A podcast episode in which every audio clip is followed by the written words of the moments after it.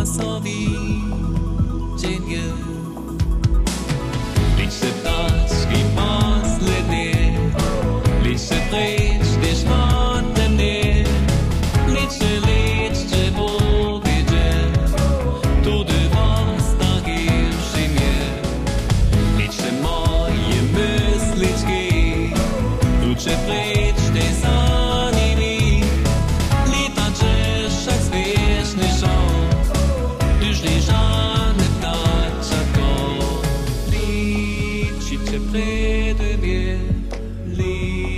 ličiće predemje,